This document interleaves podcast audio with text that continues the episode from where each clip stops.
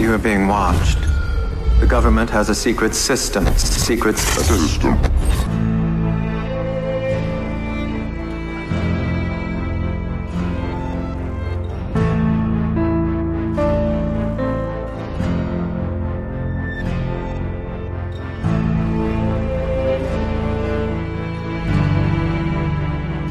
Olá, amigos! Eu sou Alexandre e esse é o Alerta Vermelho. No programa de hoje, a gente vai comentar a sexta temporada de Person of Interest, também chamada de terceira temporada de Westworld. Para falar da série com a gente tá aqui o Davi Garcia. Rapaz, cara, eu por um momento até levei um susto. Falei, caraca, já tá na sexta? Ah, mas era Person, né? Uma temporada que não existiu, mas que ao mesmo tempo é uma continuação fajuta aí que o seu Nolan Jr. resolveu inventar para Westworld. É, eu acho que tinha um monte de ideia que ficou ali na mesa de roteiro e ele resolveu usar. Cara, eu, eu assim, tive um monte de problemas com a, com a temporada, a gente vai falar isso no programa. Mas quando inicia a primeira cena da terceira temporada com aquela interface né, de inteligência artificial ali mostrando o local, é, divergência, não sei o que, eu falei, ué, mas peraí, eu já vi isso, né? Mas enfim, também para falar de Westworld com a gente está aqui Felipe Pereira. É, né? Eu queria voltar no tempo, não ter revisto as temporadas anteriores para gravar isso, para de repente, assim, não ficar ainda mais decepcionado com, com o que a gente viu aqui. Mas vamos lá, né, cara? Vamos é. falar animado no meio da quarentena sobre uma série que conseguiu ser nada a ver. Pois é, eu, eu acabei sofrendo do mesmo mal que o Felipe também, porque eu assisti ao primeiro episódio da temporada e fiquei boiando, é. muito porque eu não lembrava de nada que tinha acontecido no Westworld, porque a última vez que a gente assistiu foi há dois anos, né? Ah, é. Eu queria inclusive te desagradecer, porque você que me sugeriu fazer essa besteira de ter revisto a série, né? A, primeira e a segunda temporada, e eu consegui até gostar mais da segunda temporada e, consequentemente, ter achado uma bosta. Mas tudo bem, vamos lá, né? Vamos. É, exatamente. a, gente tá, a, gente tá no, a gente não tá no mundo pra, pra se dar bem, não, cara. A gente tá no mundo pra, pra se ferrar mesmo. É, é eu, eu também revi as duas temporadas e foi muito legal, assim, poder rever até para não só para relembrar tudo que tinha acontecido, né? Porque, gente, a gente assiste muita coisa, então é normal esquecer realmente inúmeros personagens ali e timelines. Não, não sei desculpa não, cara. Só falar, gente, a gente tem idade. É, Temos tem 30 isso. e poucos anos, então, né, vamos. vamos... não dá pra absorver tudo, né, gente? Pois é. E foi legal, assim, pra ver muita coisa que na época talvez a gente não, não tivesse pego justamente por assistir episódio semana por, esse, por semana, né? E agora assistindo tudo ao mesmo tempo. São duas temporadas que se encerram muito bem, se fecham muito bem ali, você vê que tudo muito bem conectadinho. E, pô, aí aumenta muito a expectativa da terceira. E o que aconteceu nessa terceira temporada, meus amigos. Bom, enfim, vamos falar de Westworld logo depois da vinhetinha. A gente já volta.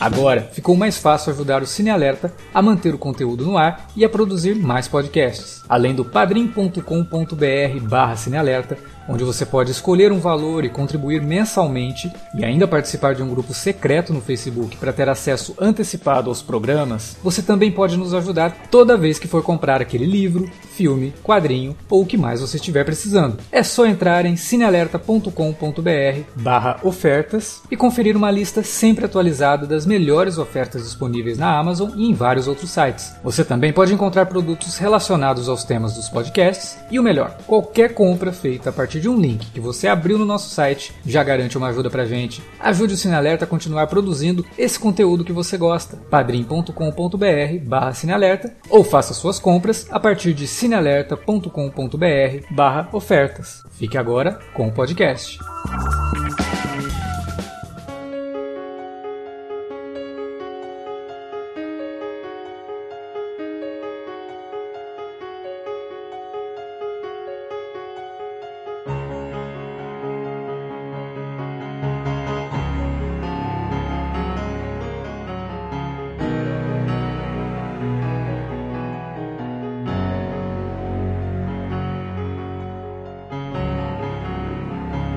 Antes de começar a bater na série, porque não tem jeito, né? Inclusive é uma, até unanimidade. A crítica especializada em TV e tudo mais durante toda a, a, exibição da terceira temporada, eu só vi na minha timeline do Twitter todo mundo reclamando de Westworld. Não estava vendo muitos motivos dessas reclamações, eu só vi o pessoal falando que a série estava ruim. Como eu não acompanhei semana a semana, esperei acumular para ver tudo de uma vez, né? Eu fiquei meio sem entender e ficava até imaginando que, pô, sei lá, né? Às vezes o pessoal tá percebendo agora problemas que a série já tinha antigamente e por ter ficado tanto tempo sem rever, esses problemas tenham ficado mais. É, evidentes agora na terceira temporada e todo mundo tá pegando em cima disso, falando que a série piorou, mas na verdade ela às vezes está a mesma coisa. Mas não, né? Em termos de roteiro, a terceira temporada realmente foi bem zoada. Mas eu, antes de começar a bater, como eu falei, eu queria destacar algumas coisas que eu acho positivas na terceira temporada e que me agradaram no primeiro episódio. Quando eu assisti ao primeiro episódio, antes de fazer a maratona das duas temporadas, e que aí eu percebi que eu precisava fazer essa maratona, o primeiro episódio me chamou muito a atenção pela atmosfera, porque mudava aquilo que a gente estava acostumado a ver, trazia os personagens pro mundo real, né, pra, pra realidade de Westworld, mas fora do parque, então a gente tem ali, finalmente, conhecendo a situação daquele cenário todo, como que o mundo tá e tudo mais, vendo o personagem do Aaron Paul, que para mim é, é o típico personagem da literatura cyberpunk, ele me parecia uma mistura de um personagem do William Gibson com algum personagem personagem do Philip K. Dick, porque ao mesmo tempo que ele tinha toda a questão de tráfico de informação, aquela coisa toda, né? O cara tem uma vida dupla que lembra muito algumas coisas da literatura cyberpunk do William Gibson. Tem também o cara que não é bem resolvido com o passado, e aí a gente vai descobrindo ao longo da temporada que o passado dele é um implante que é muito Philip K. Dick, principalmente Total Recall, né? Até o próprio Blade Runner, ou Sonham os Androids com ovelhas elétricas, né?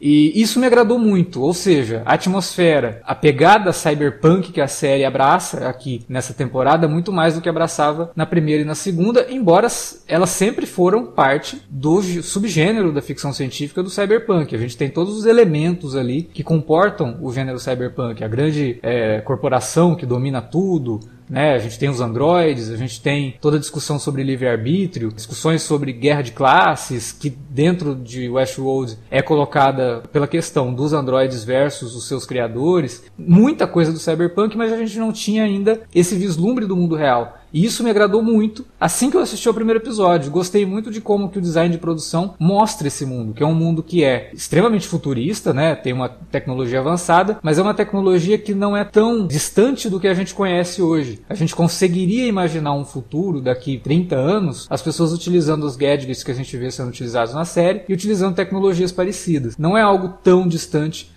da nossa realidade. É tudo feito de uma forma bastante realista nesse sentido, que é uma marca registrada do Nathan Crowley, o designer de produção oficial da série, que além de trabalhar na série, está em praticamente todos os filmes do Nolan, né? Então tem muito do design dele, de Interestelar, até do próprio Batman é, da trilogia Cavaleiro das Trevas, se a gente prestar atenção ali naquele ve naqueles veículos, eles lembram muito o design do Tumblr do Batman, por exemplo, né? aquele design mais industrial e militar. Então tem muito disso na série, isso me agradou.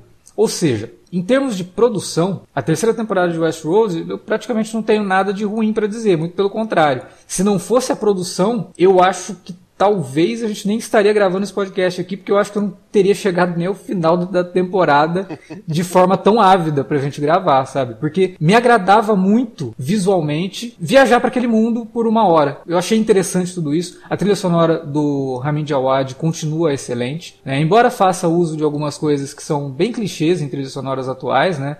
O famoso bom, né? Tá ali, a gente sabe. Tá, é Nolan, né? Eu acho que a família gosta desse tipo de coisa. Enfim, termos técnicos, eu gostei. A temporada me agradou. Agora, quando você pega e fala sobre roteiro, sobre a trama da, da, da, temporada, sobre o que ela traz, tem um ponto que eu acho positivo. E é um ponto que até é, acaba soando como uma coincidência da série ter estreado no momento que estreou. Para explicar isso, a gente tem que até usar aqueles termos que vivem sendo utilizados assim de forma um pouco arbitrária é, em textos ou vídeos e tudo mais, mas que é um termo que é importante a gente usar, que é o zeitgeist. É, o famoso espírito da época, né? o, o espírito do tempo, que é o que explica às vezes determinadas obras transmitem características do tempo em que elas são feitas, até adiantando algumas coisas. Então, se o cara que está escrevendo a história, ele está muito bem informado, muito ligado no que está acontecendo no mundo, está observando tudo aquilo e entendendo um pouquinho da formação da sociedade, ele consegue construir histórias que reflitam isso, só que numa realidade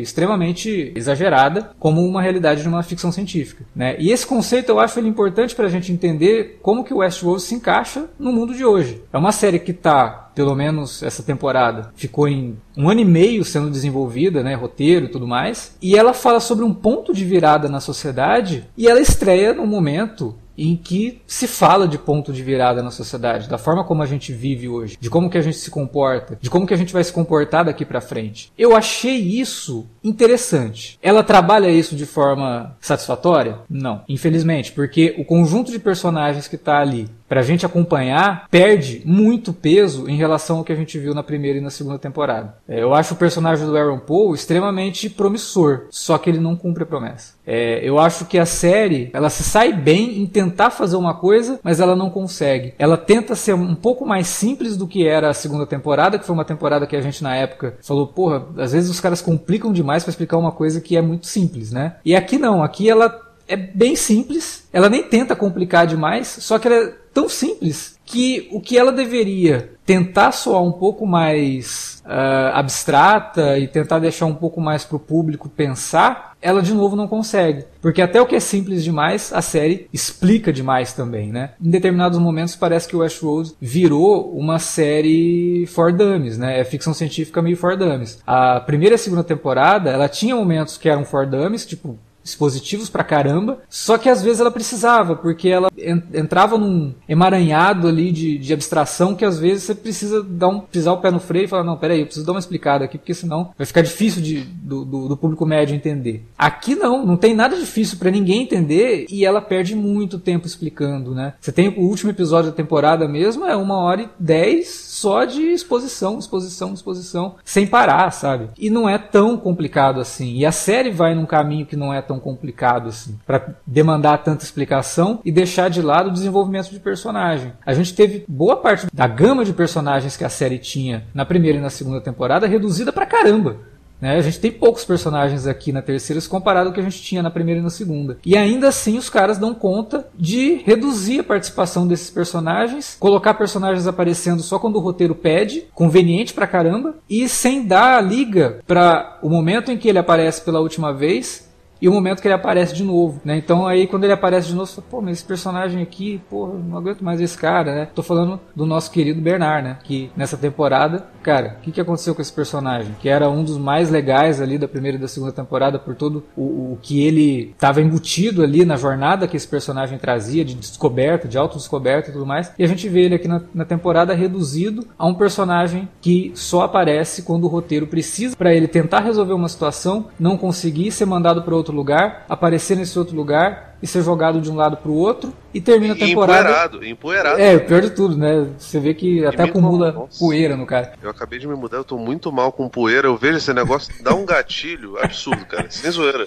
Eu, eu fiquei muito incomodado com, com. Principalmente com o final, mas. Mas enfim, né? Então, assim, é uma temporada que poxa, é difícil porque a gente gosta, né? A gente gosta desse do gênero, a gente gosta do que a primeira e a segunda trouxeram. Então é, é triste você ver que uma, uma, uma, série que poderia ter sido tão melhor chegar numa temporada e de repente ela nem é uma temporada que é tão relevante, né? É uma temporada que parece que só tá colocando os personagens num jogo de tabuleiro que na verdade só vai acontecer na quarta temporada. Parece que é uma coisa de transição e aí você fala, pô, mas Sentiu vendo um filme, um filme da Marvel, né, cara? É, exatamente. Você traduziu o que também deve ser um pouco de Zeitgeist, né? Será que a gente está reduzido a isso? A gente está reduzido a essa narrativa que é, não consegue se, é, se estabelecer por si precisa de outras coisas, precisa de só é, criar. Tá sempre o, o, preparando terreno para ver é. depois, né? Aí, é, aí é muito fácil, né? Porque a desculpa vai ser sempre, não, não, calma, é que vocês só viram aqui não, um pedacinho, vocês ah, não perdem por esperar fico, pelo próximo. Eu fico até curioso, porque assim, o anúncio da renovação da, da série para uma nova temporada, para a quarta, ela só ocorreu na semana da exibição do último episódio, do oitavo episódio. Uhum. É, e eu fico até curioso para saber se os caras, né, os executivos, as pessoas que tomavam a decisão lá na HBO, tiveram acesso ao episódio naquela semana, e aí falaram assim, pô, é, e aí, vamos resolver tal. Ó, o Nola falou assim: ó, mas assiste até o final, hein? Tem uma cena pós-crédito. Aí os caras viram a cena pós-crédito, puta merda. Agora, porra, tem que, eu quero saber o que acontece agora. Pra onde esse o Bernard eu, foi? Eu acho que, que, que não. né? eu, ele? eu acho que eles é, já tinham a coisa pronta e aí pensaram: caraca, tá muito ruim. A gente precisa avisar antes do, do último episódio para as pessoas que vai ter continuação, porque senão as pessoas não voltam. Vão desistir. É, É, falando- pode ser. Tô falando a zoeira. Tô falando a zoeira, mas assim, o que é frustrante, eu acho, dessa temporada é que, né, o Alex falou, tiveram um ano e meio, cara, pra. A segunda temporada foi exibida em 2018, Sim. né? A gente, eles tiveram muito tempo pra planejar uma temporada mais curta, inclusive, porque as duas primeiras temporadas tiveram 10 episódios, essa teve 8, que eu acho ótimo também, menos episódios, acho que pra, pra esses tipos de série é, é o ideal. É louvável, assim, a atitude deles, a iniciativa de mudar a ambientação, de não fazer repetição de temas, né? Ah, vão manter esses personagens todos no parque, vai ter uma invasão no parque, de novo, vai ser isso e tal. Não, vamos tentar jogar esses personagens numa outra ambientação, no mostrar esse mundo do futuro aí, que não é tão futuro assim, né? Se a gente for considerar os aspectos que a série aborda. E, mas, não, o conteúdo deixou muito a desejar, né? Vocês sabem que eu adoro fazer analogia com comida aqui, né? Nos podcasts. É, As duas temporadas, as duas temporadas, as primeiras duas temporadas são naquele, naquele restaurante que você gosta muito de ir e tal, tem aquele seu prato preferido. Aí um dia você chega lá, o cara fala assim, cara, tem um prato novo aqui, acho que você vai gostar. Pô, mas eu gosto daquele, cara. Então, não, mano, tenta uma coisa diferente, você vai gostar. Aí tu vai lá, o cara bota o prato na tua mesa, tu olha, pô, tá bonito isso aqui, hein? Tu dá aquela primeira garfada, tá, dá a segunda, o negócio vai num... Cara, me arrependi, viu?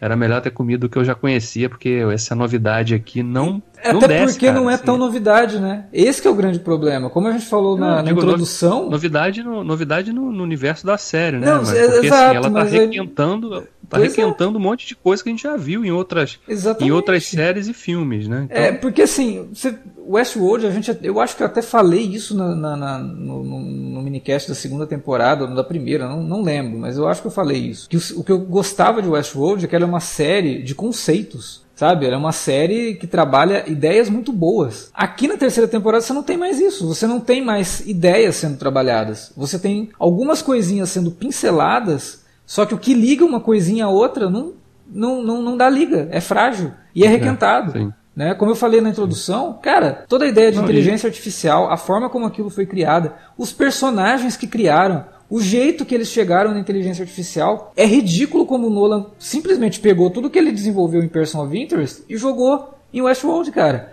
Você tem lá dois É, podia- caras que criaram o negócio, sendo, no caso, dois ali, mas no, no Person of Interest foi um só. Só que ele era ajudado por um cara que era o empresário. Aqui você tem os dois irmãos que são ajudados por um empresário e que o empresário é que acaba ganhando os louros de tudo, que era a mesma coisa que acontecia em Person of Interest. O empresário é que era a cara do negócio, enquanto o programador ficava lá escondido, né? E o cara não tinha nada a ver com o negócio. Aí a máquina, é, é, o rapaz percebe que a máquina ela está criando variáveis muito perigosas e decide abortar o projeto. Lá em Person of Interest, a mesma coisa. A máquina começa a criar variáveis perigosas e o, o Finch, né, que é o personagem do Michael Emerson, percebe que ele, ele não pode deixar aquela máquina cair nas mãos da- da- do governo porque vai usar de forma errada. No caso do Westworld, é como se a gente visse o- a linha do tempo alternativa. É como se a máquina tivesse ido para a mão do governo realmente, e aí a gente vê como isso acontece. Só que Person of Interest também trabalha isso a partir da terceira temporada com o Samaritano, que é a, outra máquina, né? que aí sim o governo tem posse daquilo e começa a eliminar as pessoas que seriam é, ameaças né? para o governo, as divergências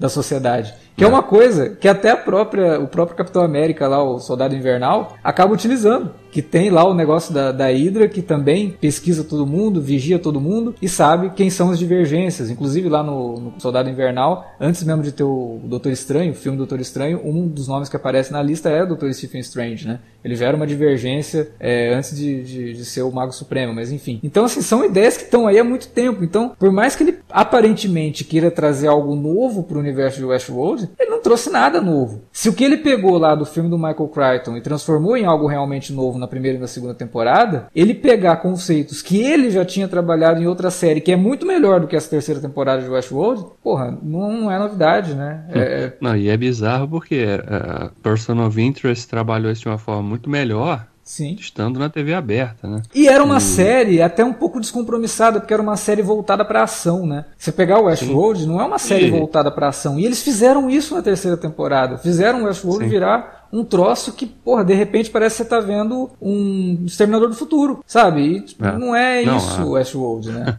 O, o penúltimo episódio com aquela luta da Dolores com a Mive é exterminador total, né? Sim, e que é uma. Nossa, Eu é- não gostei daquela é cena toda de batalha, eu achei extremamente forçada. E a coreografia também não me agradou muito, levando em conta coisas que a gente viu na segunda temporada, quando entra ali o Shogun World, aquela coisa toda que é muito legal, né? Uhum. É, e aqui as cenas de luta, Não, assim. E você eu vê que as ideias, as ideias dessa terceira temporada são tão aleatórias que eles botaram né, nos promos antes da temporada estrear. A gente, nossa, agora vai ter o mundo né, da- dos fascistas lá, né? Sei lá, da Segunda Guerra e tal. Até isso foi aleatório, né? Porque podia ser qualquer coisa aquilo ali, porque a gente viu, inclusive no final, que eles explicam lá é, sobre o passado lá do, do personagem do Aaron Paul, né? Caleb, que eles usavam aquele ambiente do parque ali de de guerra. né? simulação para fazer um jogos de guerra, né? Sim. Então tanto faz se aquele negócio era da Segunda Guerra, se era, né? Não, aí jogaram aquilo ali de forma aleatória pra só reintroduzir a personagem da Mive ali. É, Mas assim, aí eu até quê? Entendo. Não, serve pra alguma coisa. Porque ver personagens que a gente gosta batendo em nazista é sempre bom. Então, Não, nesse sentido, é. foi legal. Mas do resto, realmente.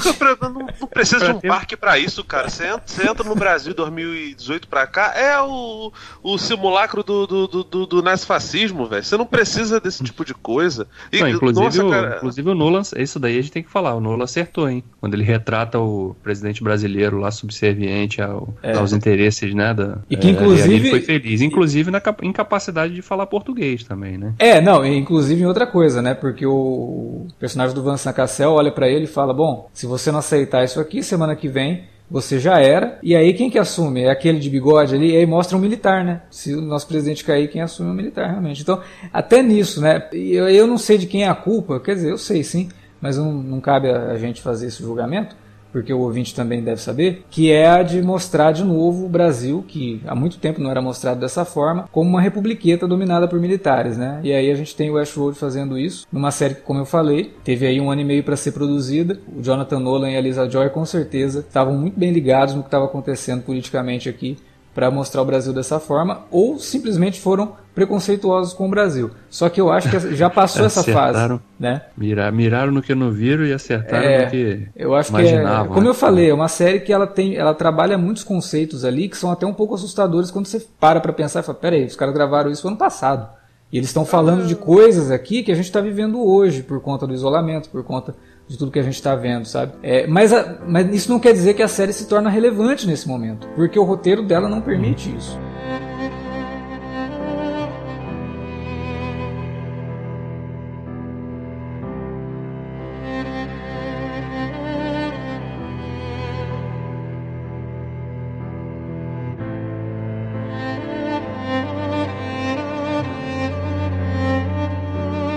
Eu não vi pessoas de interesse. É, essa, essa referência eu vou acabar não tendo, ao contrário de vocês, e sinceramente até, de certa forma é bom que eu não tenha visto, porque isso testifica Eu acho que, o eu acho que você ia passar mais raiva ainda se tivesse assistido. É, pois é. Então, isso ajuda até a testificar, de certa forma, Alex, é, o fato de que a série realmente é muito mal pensada, independente de você ter visto ou não coisas anteriores desses, desse, da- de- desses produtores, né? Não sei se eles a Joy estavam Tava, em, tava. Em, em pessoa de interesse. Na verdade, esse- todos os produtores estavam. Ela, Ah, o Jonathan então, Nolan e o J.J. Abrams. Todas essas coisas não- não fazem sentido. Principalmente porque, assim, no Westworld, a- uma das coisas que a gente achava mais, eu, pelo menos eu achava, é, mais fodas, era que você via é, os personagens robóticos, seja lá o termo que você quiser utilizar para eles, que tinham suas trajetórias escritas por um roteirista, desenvolvendo algo a mais e um arco a mais do que os roteiros frios diziam. Entendeu? A, a Maeve, ela tinha a questão da filha dela, que foi toda escrita lá pelo roteirista, mas independente de, de ela ter ou não noção de que aquilo dali era uma marra dos, dos opressores dela, ela corria atrás daquilo dali e ela se via apaixonada pela filha. Uma paixão, como amizades podem ser apaixonantes, como relações fraternas e, no caso aí, materna. Então, assim, existia um arco para ela muito bom. A mesma coisa com a Dolores. A Dolores era uma personagem que ela tinha é, toda a gênese da, da, da, da, revolução nela, né? O Ford ia colocando coisas nela ali, e depois o, o William, né, o Homem de Preto, também tentou plantar essas coisas ali. Eu não sou contra você subverter as, as motivações dos personagens, desde que você, no lugar dela, coloque coisas que façam sentido, ou que essas subversões elevem a trama para um outro para um outro nível, né? Para um outro patamar aí, para usar um termo do, do, do, futebol. O que se faz aqui é simplesmente encerrar isso e, gente, dane-se, vamos colocar a trama em vários lugares do mundo. Já que nós não estamos mais dentro do, do, do, parque, vamos fazer as nossas brincadeiras lá fora. E aí, cara, você perde completamente a noção, sabe? O fato da, da, da, da, da Dolores se bifurcar, conseguir passar a consciência dela pro que seria, né, o anfitrião equivalente a, a Hale, né, a uhum. personagem da Tessa Thompson, e o corpo da Avon Rachel Wood, Pô, cara, podia ter dado tanta coisa legal. Quando eu vi, quando, quando começou ali os três primeiros episódios, eu. Nossa, cara, tipo, os dois primeiros episódios, eu. É, tem coisas legais aqui, né? Eu torci um pouco o nariz pro lance do, do, do mundo nazista também, mas eu falei, ah, cara, é, é um negócio passageiro, temporário, sabe? E, enfim, e só serviu no final das contas pra matar o Rodrigo Santoro, que tava tão bem, cara. Eu, eu gostei tanto dele na primeira e na segunda temporada, e até agora aqui, ele tá com um novo corte de cabelo, tá bonito, sabe? Eu, eu adoro ele, acho um puto do ator, além, é claro, do fato dele ser absurdamente gostoso. Mas assim, só serviu para isso, cara, para cortar e simplesmente acabou, sabe? Aí você vê outros anfitriões que estão ali no mundo, no mundo real, anfitriões que aparentemente tinham morrido e que voltam, aí você fica esperando, né? Clementine, por exemplo. Aí você fica esperando, não, é, é Nola, né, gente? Ele vai explicar. Aí tipo assim, não, não explica. Aí você fica olhando e fica, cara, será que isso é uma ponta solta? Será que eu não, não prestei atenção em alguma coisa? Talvez, né? Porque, enfim, são, são 28 episódios e todos muito longos. E, cara, e no final das contas também pouco importa, porque, tipo assim, ele não conseguiu desenvolver nem os personagens principais. Aí você vai se importar com o que tá acontecendo com a, com a Clementine. E, cara, o que realmente me irrita nisso tudo não é ele ter chupinhado coisas, é, ter reciclado conceitos de person of interest, ele ter saído do, dos parques, não é nem ele ter colocado lá o D&D lá no... Tem um, um, um dos parques é é a parada do Game of Thrones, né? Bem que tem, o dedo podre desses caras, de repente a culpa é deles, né? Porque eu vou, uma eu vou, merda no final. É, depois eu vou, vou, falar sobre essa, essa relação Game of Thrones e Westworld aí, que também eu acho que é um dos problemas que a série acabou enfrentando durante o desenvolvimento da terceira temporada. É, deve ser, deve ter o, é, é o zumbi do Romero, né, cara? O D&D eles vão estar contaminados, morderam o, a Lisa Joy ou o Nolan, ou seja lá quem for, e aconteceu o que aconteceu. Mas assim, cara, é completa falta de, de, de arco de qualquer personagem. Pois Mesmo é. o personagem do Aaron Paul, ele tem um, um fiapinho, assim, é o que mais se aproxima. Porra, e é o que mais a, a gente tem que se preocupar, né? Porque, de, acordo com o final da temporada, ele vai ser o protagonista da série. A Dolores, as duas versões, uma merda, a, a traminha com, a, com os filhos da Hale, com, fi, com o filho da Hale, com a família da Hale, horrorosa, muito ruim. Tipo, nossa, é só uma encheção de linguiça que é pra fazer a Tessa Thompson mostrar camadas. A atriz, ela é ótima, gente não precisa disso. Ela é maravilhosa. Essa, essa, essa, atriz é muito boa e você não precisa desse tipo de coisa, sabe? Você, você já matou o personagem, é isso. É. Ela tem que ser a Dolores. E, e poder... Nossa, cara, tinha tanto potencial para você desenvolver tanta coisa. Eu acho até que eles podem consertar isso pra quarta temporada. Mas assim, dado que essa temporada foi um vazio tão grande, eu, eu vejo pessoas reclamando da segunda temporada, eu, eu, eu dá vontade de falar, faz o seguinte, vê a terceira. Depois vem conversar comigo. Peça perdão a segunda temporada. Não peça perdão a Lisa Joy e o, o Jonathan Nolan, não, que esses dois aí estão no erro comigo. Mas, cara, assim, é, é, não, não faz sentido, cara. Não faz sentido. Então, assim, o sacrifício do Ted foi pra porra nenhuma lá da segunda temporada. Ridículo. Ele poderia, ridículo. poderia perfeitamente ter voltado também, como a Clementine voltou. Por que, que não voltou? E, cara, toda aquela trama do William, do, do, do, do Homem de Preto, cara, horrorosa. É, horrorosa. ele e o Bernard, cara, é um desperdício de, de, de ator, assim, que eu achei desrespeitoso mesmo, sabe? Porque o Ed Harris é, é ótimo. A gente adora o, ca... William no, na primeira e na segunda temporada, por mais filho da caso, puta que ele seja, né? No caso dele, desperdiça o Ed Harris várias vezes, uhum. o Willie Thompson e a porra do, do, do, do, sogro dele lá, que esqueci o nome, que também é um ótimo ator. Cara, pra quê, cara? Sabe, pra fazer. E, e aí no final, aquela cena pós Nossa, cara, um negócio assim, asqueroso. Asqueroso. Horrível. O, pior de tudo, né? Essa cena pós-crédito com ele, ela não é muito diferente da cena pós-crédito com ele na segunda temporada, né? Que acaba indo de um lado e você acha que vai para alguma coisa e no fim não, não leva para nada, né? Tipo, é, vai do nada para lugar nenhum, né? Agora o que eu falei da questão de, de, Game of Thrones, que eu acho que atrapalhou um pouco Westworld, talvez tenha atrapalhado muito a série, é que a HBO tava com duas séries que são eram blockbusters, né? Game of Thrones e Westworld. Game of Thrones acabando, todo esse peso de ser a série que vai pegar todo mundo, que vai deixar todo mundo ali comentando nas redes sociais. chefe, né, da emissora, né? É, e, e, que gera um barulho grande nas redes sociais e que gera um barulho grande por conta do, do nível de produção elevado que a série traz, caiu no ombro de Westworld. E eu acho que isso foi ruim.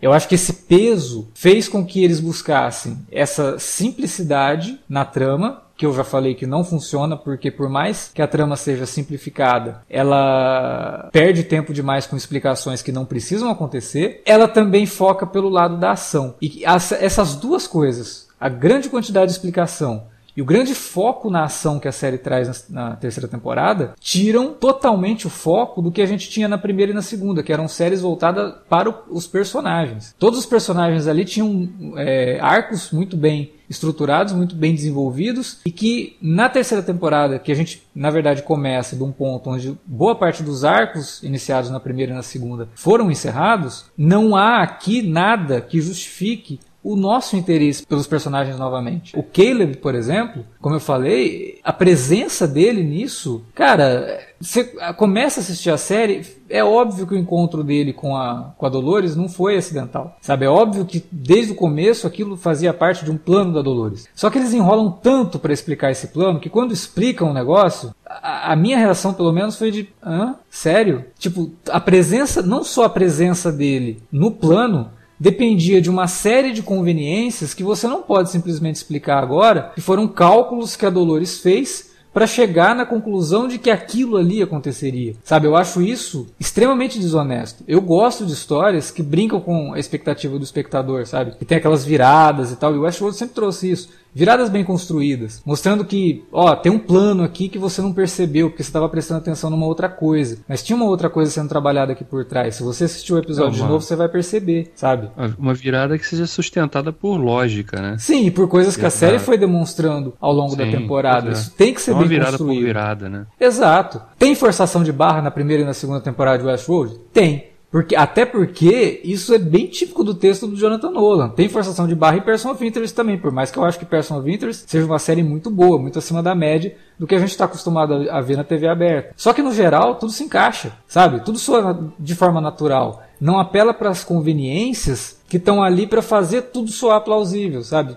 Que na verdade não soa plausível, soa forçado. Esse é um dos problemas da, da terceira temporada. Como eu falei, a presença do, do, do, Caleb ali. Cara, a gente já sabe desde o começo que ele tá ali não é por acidente. E aí a explicação: olha, você tá aqui porque era necessário você aqui, porque você tem a capacidade da escolha, e tudo mais, nem faz muito sentido com o que a gente havia sido apresentado sobre o personagem. Por quê? Quando a gente é introduzido ao Caleb, uma das primeiras coisas que mostram ali do personagem é que ele está num loop diário e que conecta ele imediatamente com o que a gente via da Dolores na primeira temporada, ele acordando, né, para poder ir pro trabalho dele, fazer o trabalho dele, depois ia pro trabalho informal dele à noite e tudo mais. Só que a gente via que ele não tinha conexão com pessoas. Ele era um sujeito extremamente difícil de se conectar com pessoas e que se, se sentia mais confortável com máquinas. Né? Tinha o robô lá com quem ele trabalhava ou o celular que não saía da mão dele quando ele estava voltando para casa. Então, assim, com máquinas ele tem uma afinidade. Ok, você pode começar toda a história a partir daí. Afinal de contas, ele vai se unir a Dolores, ele vai comprar a causa da Dolores, que é uma máquina, apesar de tudo. Né? Só que ele não é escolhido por isso. Ele não é escolhido pela capacidade dele de afinidade com máquina.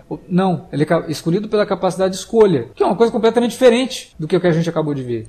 A capacidade de escolha dele, pô, é legal, também é uma, uma, uma ideia interessante. Só que na prática, para a série fazer isso ter algum sentido, ela precisa introduzir uma memória do cara no último episódio, colocada num momento que o roteiro precisa, porque se não tem isso, nada daquilo tudo fez sentido. Não soa como quebra de expectativa, sabe? Soa como um, um truque desonesto do roteiro, soa como o que o Felipe às vezes fala, que o Batman sofre muito nos quadrinhos, que é o famoso roteirismo, que é o roteirista simplesmente colocando aquilo porque se não colocar ele não consegue sair de uma situação que ele se colocou. Isso, para mim, mata muito do que o Westworld significou na primeira e na segunda temporada. É diminuir a participação dos personagens, tornar a Maeve uma personagem extremamente desinteressante e ela era uma das mais interessantes do que a gente viu na primeira e na segunda temporada, né? Ela só ganha força no último momento e aí, ah não, mas ela só ganha força agora porque o momento precisa. Porque se, se ela não tá ali, não tem um Deus Ex Machina para salvar o, o Caleb, sabe? É muito difícil você imaginar que uma série que a gente vinha aqui comentar episódio a episódio, e que cada minicast, às vezes a gente até brincava dizendo que não seria minicast, porque a gente tinha um monte de coisa para comentar, tinha um monte de teorias para formular, ela se torna uma série assim, sabe? Que você não tem boas ideias sendo trabalhadas, quando tem, elas são subaproveitadas, né? São descartadas. E os personagens que a gente gostava tanto, eu não ligo você mudar o personagem a ponto dele se tornar um ser odiável, desde que isso faça sentido, igual o Felipe falou, né? A partir do momento que você simplesmente traz ali uma nova ideia para um personagem que, além de não fazer sentido com o que a gente conhece dele, também não é interessante, né? também não, não leva a nada, de, de, não eleva a história, não, não, faz a história mover, é, é difícil, cara. Eu, eu fiquei muito decepcionado com a série nesse sentido. É, era muito legal, como eu falei, é muito legal ver o, as cidades, né? aquelas establishing shots. Eu até comentei no Twitter que a terceira temporada de Westworld tem establishing shots lindas. O problema é que está no meio delas. Né? A, gente não tem, a gente não tem 13 anos pra ficar boladinho com, com coisas que acontecem com os personagens, entendeu? Só que a, a, a forma como, como a história é contada é horrível, cara. E nem os fatos são, sabe? Tem nada de surpreendente. Você não precisa ter uma surpresa a cada segundo, porque também é um, é, é um é negócio chato, né? cansativo, né? sabe? É. Cara, o, que, o que a gente vê aqui é, é, terrível. E assim, eu não lembro. Qual foi o último minicast que a gente gravou mesmo? A última jornada? O Picard. Foi é. Picard, né? Que não foi legal. Mas assim, eu agradeço a Deus por Picard ter existido, porque senão, você imagina se a gente encara fazer os, os minicasts da, de, de Westworld? Cara, ia ser os dois primeiros. A gente ia ficar se enganando, achando que a série era boa, a gente ia virar mi microcast, porque ia ficar uma coisa ridiculamente pequena, porque realmente não dá vazão para você fazer nada, sabe? É, a sensação que eu tenho é de que essa realmente é muito parecida com a última temporada de Game of Thrones. Eu não sei, porque como eu vi todas as outras temporadas de Game of Thrones numa porrada só, essa sensação de que as últimas temporadas estavam muito ruins ruins em comparação com as primeiras, é, para mim passou um pouco batido. Eu realmente achava que os roteiros da antepenúltima e da penúltima estavam meio ruins, e coincidentemente ou não, eram os que fugiam dos livros, né? Mas assim, eu tava. Tava indo bem. Tá tava, é, tava, de boa, dava pra assim, aceitar, né? A última, antes da, da, penúltima, no caso, uhum. eu realmente tava achando meio. Nossa, cara, é. tem umas paradas bem bosta. Na, na, real, desde que Jon Snow ressuscitou, tava, tinha, tinha umas paradas. E ia ficando cada vez pior. Mas assim, tinha alguns momentos legais, né? Sei lá, acho que a, não lembro se a Batalha dos Bastardos é, é nesse período, né? Da, é, da, é nesse das, período então, pô, cara, que é o ponto alto da série. Isso salva, de certa forma, algumas coisas, né? E eu acho que a Batalha, Batalha dos Bastardos, não sei se chegou a estar no livro ou não, não, não sou especialista nos livros de, de, de GOT. Mas, cara, sei lá, cara, a, a, sensação é de que essa pode estar sendo a, curva final, assim, ruim como foi a curva final é, de Game é. of Thrones, né? Aí é que tá, né? Que você, aí é que você se engana, porque os planos do Nolan são seis temporadas, então é, ainda teria não. metade da, da, da jornada pra se não, ficar tropeçando aí no. Foram o quê? Três temporadas ruins de Game of Thrones entre. Foram sete ou oito? Agora eu já nem oito. lembro, cara. Oito, oito. Aqui pode ser perfeitamente cinco ruins. Quatro ruins e duas boas. Eu espero que aconteça com o Nolan o que aconteceu, por exemplo, com o produtor lá de Luke Cage, né? Que a primeira temporada foi aquela coisa assim que todo mundo criticou tal ele pegou as críticas e, ao contrário de muita, muita gente que acha que tem que pegar a crítica e jogar no lixo e foda-se, eu vou fazer do meu jeito, não. Ele leu as críticas e deu razão para várias críticas. E a segunda temporada de Luke Cage foi legal, porque você percebia que ele tentou corrigir, sabe? tiveram melhoras, né? é. tiveram problemas, tiveram melhoras diante do, das reclamações, por exemplo, de, de Person of Interest ou não teve discussão? Não, é... Cara, Person era uma série. Foi uma. Não é. Muito nichada, né? Era é. muito nichada, né? A série era. Porque Person of Interest, as três E ela nunca teve problema mas... com crítica, não, cara. Person te... sempre teve críticas muito lá em cima, assim. Foi uma série que na época era... ela foi muito elogiada. A gente não tem muito precedente de como o Nolan funcionaria desse jeito, entendeu? Eu quero acreditar, como você é. que ele vai conseguir, sabe? Porque assim, eu, eu acho a primeira temporada de Westworld melhor do que, do que a segunda, apesar de achar Sim. a segunda muito legal. Sim. Até porque acho que a gente deve ter falado isso nos outros minicasts, os ouvintes podem ouvir procurando essas referências. Eu acho que ela tem muito do livro do Christon, que é o, o Mundo Perdido Jurassic, o Jurassic Park, sabe? Eu, que, e, e, eu adoro o filme do Spielberg, eu acho muito maneiro. Acho, acho que é um filme subestimadíssimo. As pessoas ficam putas porque não era exatamente como era o primeiro. E, cara, eu acho que Mas é, é ótimo. Disso. Sim, pô. Se falar que tem cenas icônicas, aquela cena do, do, do, Até as pessoas que não gostam falam dessa cena, tipo, é tão clichê. A cena da Julianne Moore quase quebrando o vidro ah, do, do, aquilo, do da, da picape, caminhão, sei lá que é aquilo, é muito bom, sabe? Assim, tem muitos momentos assim, e o segundo filme ele mostra que, mesmo você tentando controlar as coisas dentro de um mundinho, ele pode se expandir e a tendência é que a natureza, como diria o nosso querido. Ian Malcolm. É, isso encontra um jeito, sabe? O uhum. Westworld, a segunda temporada, é muito isso. Você vê isso no Shogun World. Você vê até algumas piscadelas pro, pro público do, do roteirista falando: ah, tenta escrever história pra não sei quantas. não sei quantas atrações. Isso eu acho um comentário metalinguístico do caralho, sabe? Então, é... eu acho que faltou até isso, né? A gente não tem mais essa não, brincadeira. Não tem, não tem. Eles Cara, teve um episódio lá da, dessa terceira temporada que eles tentam trazer isso com aquela droga Janner, né? Que ela traz os gêneros. O cara fica tendo vislumbres de gêneros cinematográficos na cabeça dele. É tão constrangedor aquilo. Nossa, cara, é uma Não, ideia que, que poderia soar bem no papel, mas a execução foi tão mal feita, é tão bobo. E você percebe, e você percebe ali claramente que os caras devem ter terminado aquilo e fazem, porra, agora a gente arrebentou, hein? É. Caramba. Aí coloca lá. Se o espectador vai pegar todas as referências. Coloca lá a trilha sonora do Iluminado na última cena, é. não sei o que. Cara. Puta merda. Só foi um troço gratuito que não fez jus aos comentários metalinguísticos que tinham na primeira e na segunda, sabe? Cara, isso aqui é foda. Eu tô muito vidrado com parada de tartaruga. Até baixei um joguinho aqui no celular pra jogar durante a quarentena, dos Tartarugas Ninja, esperando chegar finalmente o quadrinho pra poder finalmente ler.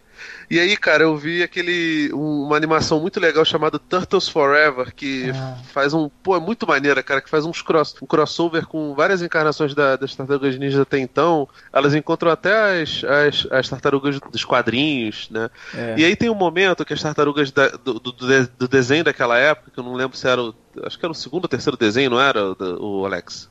Dessa época era o segundo. É, isso. Encontram as tartarugas do desenho clássico, que é aquele que passava na, na TV Colosso, na, na, na, no show da Xuxa, agora não lembro, na Angélica, enfim. Passava na Globo. É. São os dois, né? É. Enfim, é, e aí ele, elas encontram com essas tartarugas e as tartarugas do, do desenho da Nickelodeon ficam boladas com as tartarugas do desenho clássico, porque volta e meia elas param e olham pra frente e começam a falar sozinhas, porque elas quebram a quarta parede. E, e as da Nickelodeon não entendem isso. Que porra é essa, brother?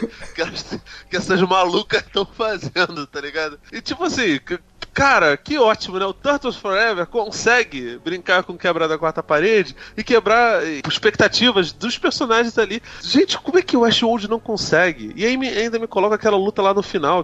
Você falou lá no começo, há uma luta meio Exterminador do Futuro. Exterminador do Futuro 3, né? Sim, sim, do Sarah Connor Chronicle. Assim, fora a abertura, que tem o finalzinho vermelhinho, e pô, agora tem uns animaizinhos também, que eu fiquei, eu fiquei esperando, falei, pô, já que tem tanto animal nessa abertura, eles vão mostrar uns animal robô, né? Sei lá, mete o. Já que tinha Game of Thrones, botava um porra de um grifo, de um dragãozão foda, né? Nada, né? Também nem pra isso. Nem pra, pra, pra saciar o massa velho, sacou? Não, eu, não, e a série, a série tenta saciar o massaveísmo a todo momento, né, cara? Tem perseguição tem explosão, luta com espada, sabe? E é tudo assim. você não né? É, e aí você não consegue lembrar de nada depois que você terminou de ver o episódio. Não, não tem nada é, memorável. Não, e as coisas são as coisas são tão aleatórias nessa temporada que como no início da temporada a gente né, vocês citaram isso, né? Pô, a temporada fica ela simplesmente ignora boa parte dos personagens que a gente conheceu nas duas primeiras temporadas. E a gente só vê a Dolores, a Mive, né? Uhum. O Homem de Preto, basicamente, e a Charlotte. São os únicos personagens que a gente já conhecia ali. E aí, do metade da temporada pra frente, eles resolvem, pô, vamos colocar a galera que já participou antes. Só que é tudo participação aleatória, né? Mesmo quando o Jimmy Simpson reaparece como William lá, é totalmente aleatório, cara. Aquela toda aquela viagem ali do Homem de Preto na clínica ali, quando ele, ele se vendo mais jovem, né? Tendo aqueles acerto de contas, digamos, né? Com, que eu com, acho. Com, com, quem ele era. Que eu acho estúpido e... aquilo, explicar por que, que o William é daquele jeito, é porque ele foi maltratado pelo pai, porque não sei o que. Cara, não interessa.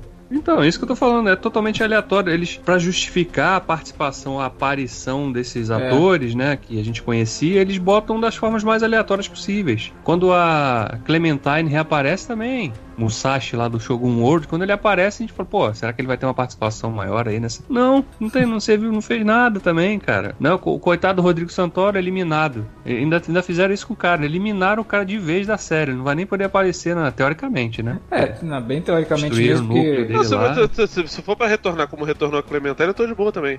É, não Eu tô precisa. tranquilo. É, enfim, eu não tenho problema em você se livrar de personagens, até acho isso interessante, né? Mas desde que você no lugar traga algo que seja também interessante, né? Que substitua E- isso de e- forma bacana, tipo, o personagem do é- do Vincent Cassel, por exemplo, poderia ser muito legal, né? Poderia ser muito bem desenvolvido, mas ele parece só um vilão do 007, cara. É. Não, e a própria, você falou, eliminar, também não tem nada contra com mortes de personagens que a gente já conhece.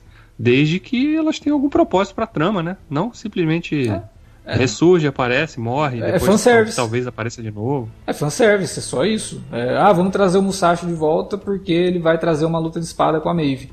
Tá, e daí? O que, que isso ajudou na trama? Eu li uma descrição assim que até achei interessante que o cara pega e fala que é como se Paul W.S. Anderson resolvesse fazer um remake do Blade Runner, sabe? É, é isso, cara. Não tem como você explicar de outra forma. É você pegar um negócio que era extremamente conceitual, tinha um monte de ideia bacana, e de repente, não, tem ideia não, é só cena de ação, é luta, é fanservice, é explosão, é olha que bonito isso aqui, olha que visual legal, pô, é bacana, mas o que você está colocando dentro disso não, não, não tá tendo liga, né? É, é difícil de eu comprar essas ideias. Infelizmente, cara, eu me decepcionei muito, né? E eu tava, eu tava super empolgado para ter o Westworld de novo, quase dois anos, né? Fora do, do ar. Aliás, quase não, dois anos fora do ar. E, e é muito chato quando você fica esperando uma coisa que você gosta, de repente se transformar nisso, né? Eu sinceramente espero que seja só uma, uma transição e que na quarta temporada a gente tenha coisas melhores, a gente tenha tramas mais bem costuradas e que a gente não tenha tanto o desperdício de personagens que a gente teve aqui. Eu quero ver mais do Caleb como esse cara, apesar de não gostar muito da narrativa do, do, do- do escolhido, né? Eles usam isso aqui no Caleb, mas eu acho que dentro do que o Ashworld conta, do tipo de trama que, ele- que ela quer trabalhar, essa ideia até casa muito bem, né? A questão do escolhido, é meio Neo, Mas o Libertador. naquela, ali. né? Já vimos isso, né? Já vimos isso, já vimos isso. É, é complicado. Eu, eu não sei. Eu até também vi pessoas falando que ah, o, o Aaron Paul é um cast errado, porque não tem nada a ver com esse personagem que eles querem construir como líder da humanidade. Eu acho até que no último episódio a série consegue justificar bem a presença dele ser o Aaron Paul. Né? Como eu falei, ele não tá lá por ser um homem de ação, por ele ter sido um ex-soldado. Ela não quer que ele entre em guerra. Ela quer que ele passe ideais. Ela quer que ele traga a questão da escolha, de você fazer a coisa certa, de você não agir simplesmente por impulsos é, animalescos, como os companheiros de guerra dele acabavam agindo. E que por, por essa memória que surge de última hora que a gente descobre que ela já conhecia o Caleb, né? Isso que eu achei extremamente forçado.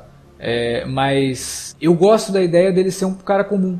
Né? Por mais que ele pô, já foi mercenário tudo, ele não é um cara bombado, fortão, que vai resolver tudo na porrada. Né? Ele é um sujeito comum. Isso vocês é não legal, viram- isso é não bacana. Vocês não, vocês não viram o Barry, não, né? Que também é da HBO, né? Não, eu não, não assisti. Davi não Cara, é sei. uma parada. É uma parada. Se o Davi também não viu, não. Eu vi só a Prometeu. primeira. Cara, assim, você viu a primeira. A, a primeira é muito legal. A segunda eu eu acho até que, é, que ela consegue ser melhor. E, cara, é uma série sobre um sujeito que, que, que lutou no Afeganistão e que se tornou depois assassino de aluguel, porque percebeu que tem talento pra pra isso, né? Tipo, ele tem claramente uma sociopatia e ele tenta fazer, ter uma nova vida se tornando ator. E aí, cara, você percebe ali vários traços dele idênticos ao do Justiceiro. Quem faz ele é o Bill Hader. Cara, Bill Hader é o maluco do, do Saturday Night Live, tá ligado? E ele manda muito bem. A, a série é criada por ele, pelo Alec Berg, que foi um dos criadores também, do- junto com o Michael Judge, do, do Silicon Valley, né? É, é uma série que ela tem muito mais drama do que Silicon Valley, né? Mas assim, é uma série baseada em comédia. Bill Hader faz maravilhosamente. O Aaron Paul, ele é bem mais ator do que, pelo menos as coisas que eu vi, eu acho ele mais ator até do que o Bill Hader. Uhum. É, apesar de achar que o Bill Hader é um cara bem, bem, bem subestimado. O problema não é o casting. O problema é o roteiro, que é horroroso, cara. O problema é, é que, que, tipo assim, as coisas. É, eu, eu, também achei ele, sabe, super aéreo na, na, na, na parada.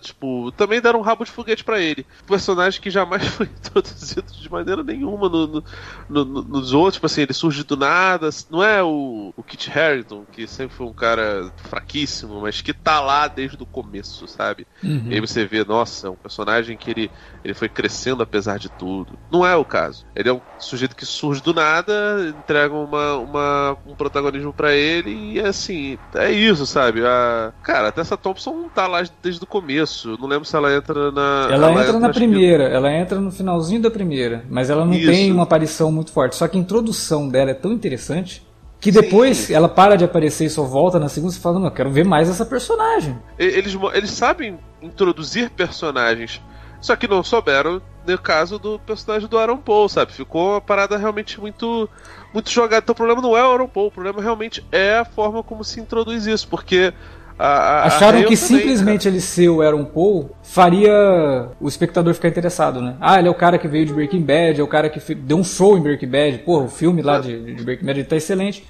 Mas, cara, não é só isso, né?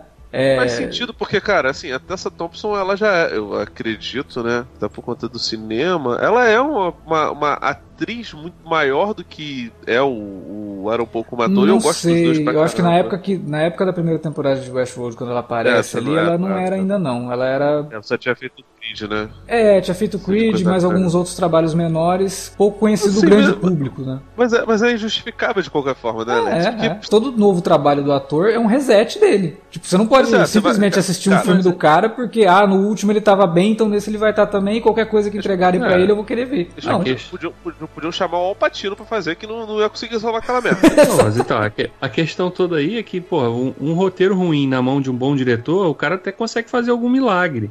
Mas um roteiro ruim, que um diretor também não, não, não, faz nada que saia do básico. O ator não faz milagre, pô. O cara vai. Tá, eu tô lendo aqui, não, não, né, tem, tem que fazer é. isso. Mas qual é o contexto disso? Qual o propósito? para onde o meu personagem vai caminhar? Até porque o diretor de série de TV que... dificilmente tem liberdade para colocar alguma coisa nova. Ele pode colocar um, uma trucagem, ele pode colocar ali o que ele sabe de técnica, mas ele não vai chegar e falar: ó, oh, essa parte do roteiro aqui, esquece, eu vou reescrever isso. Na, na, série não acontece isso. Ainda, né? ainda mais uma série que é, que é escrita e, e produzida por, por dois roteiristas famosíssimos que Sim. costumam ser extremamente, sabe, é, que, que, que, lambem muito a sua cria. Eu nem acho que seja um roteiro necessariamente ruim, não, o, o, o Davi. É mais preguiçoso, só que a preguiça é tão grande que fica difícil você achar qualquer aspecto ali para você defender a, a, aquela situação, cara.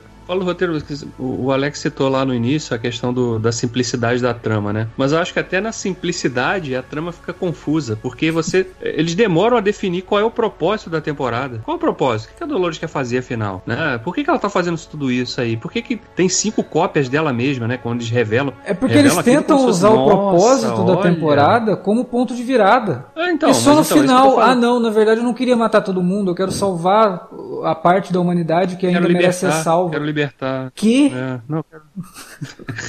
Nossa, cara, isso aí, isso aí me soou tão, tão, sabe, imitação barata do, do, do conceito do, do, um dos poucos conceitos das continuações do Matrix que eu gosto, que é o lance do Smith se multiplicar, sabe? Cara, é muito ruim, cara, muito ruim, muito ruim. Que tipo, você vê ali ele tentando ser uma coisa, uma coisa predadora, sabe? Aí você vê ela fazendo essas coisas, você começa a acreditar isso aí. No final, não, gente, vamos subverter aqui porque nós somos inteligentes demais para para, para mentes pequenas. Eu tenho certeza que o Goyer me tomou nesse roteiro, cara. Que não é possível. ah, cara, eu acho realmente triste, cara. Que, que, que, a coisa tenha ido por aí. Vamos esperar que as coisas melhorem pra, pra, pra quarta temporada. Sinceramente, se eu começar a ver tá ruim assim, eu vou largar no meio mesmo. Eu tô bem de boa eu passei aquele, to aquele toque, talvez eu tenha falado isso em vários podcasts, é, não consigo terminar as séries que eu, come... eu Agora eu consigo, tô conseguindo, tá? Eu vou aproveitar e a gente vai, vai, vai encaixotar essa porra se for o caso, porque, sinceramente, a, a sorte é que a quarentena faz a gente ter muito tempo livre, então a gente pode ficar gastando com besteirinha aí. É, enfim, é uma decepção. Eu queria estar certo em achar que muito do que eu vi o pessoal comentando, como eu falei lá no começo, eram problemas que o Westworld já trazia. Na verdade, o que a gente viu nessa temporada eram problemas que a série já tinha que a gente já havia comentado nos minicasts, só que elevados à décima potência. E aí você não tem nada dentro da trama, dentro do que a série se propõe a fazer, que seja bom o suficiente para você falar, não, mas gente, espera aí, tem isso aqui, tem isso aqui, tem isso aqui. Não. Tirando a parte técnica, que eu já falei aqui, não tem reclamação nenhuma, de toda a questão da construção do mundo, da ambientação, da atmosfera, tirando isso, não, não dá, sabe? É, é, um desperdício total de tempo nosso de assistir e um desperdício de talentos, assim, porque são ótimos atores, a gente tem ali um elenco formado por gente muito competente, mas que com o material que tem em mãos não faz milagre. Né? Não tem como. Por mais que você force a interpretação, se o que o personagem está dizendo é ruim, é forçado, é, é, é expositivo, ao ponto de, de, de, de, taxar o espectador como idiota, sabe? Porra, você não entendeu isso até agora, deixa eu explicar mais 30 vezes aqui para você. Cara, infelizmente não dá, não, não é isso que a gente espera, não é isso que a gente imaginava que o Westworld pudesse transformar, até porque a gente tem a experiência das duas primeiras temporadas. Mesmo aos trancos e barrancos em algumas coisas, foram temporadas muito boas, sabe? Foram temporadas muito acima da média do que a gente tinha de ficção científica dentro da, da, até das TVs fechadas. A gente não tinha nada igual ao Westworld. A gente não tinha uma série dentro dessa ambientação toda que mistura cyberpunk com faroeste, com um monte de outros elementos de, de, de, gêneros do cinema dentro de uma série de TV. A gente não tinha uma produção desse tamanho. E aí quando tem, os caras estão com, com, a faca e o queijo na mão, né? Não conseguem fazer um, um sanduíche legal, né?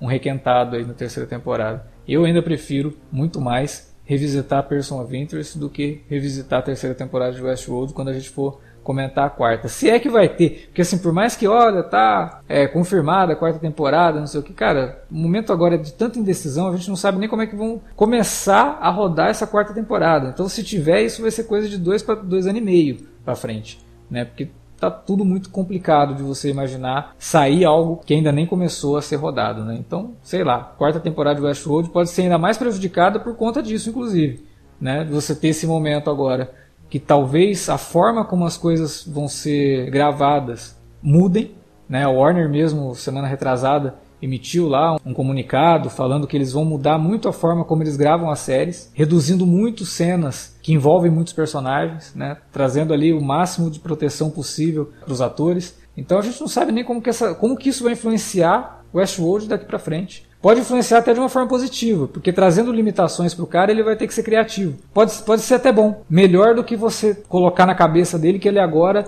é a série carro-chefe da, da, emissora e que tem obrigação de ser tão grande quanto Game of Thrones. Aí sobe para a cabeça, o cara quer fazer tudo de forma grandiosa e esquece de escrever bem. Né? Talvez as limitações que possam vir para o futuro aí, por conta da forma como a série vai ser gravada, pode trazer boas ideias para o Nolan, porque aí ele vai ter que usar a criatividade em vez de simplesmente se, se sustentar na incoerência e na conveniência de momentos de roteiro que para mim soaram extremamente vergonhosos nessa terceira temporada aí.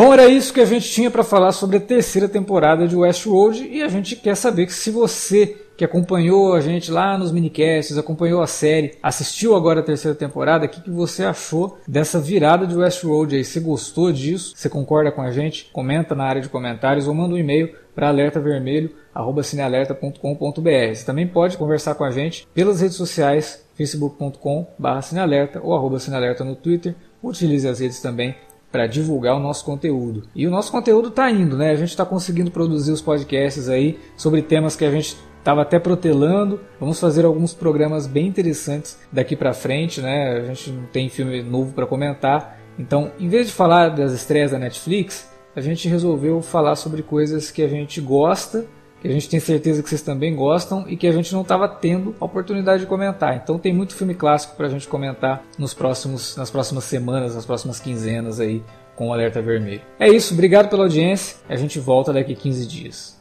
Até lá.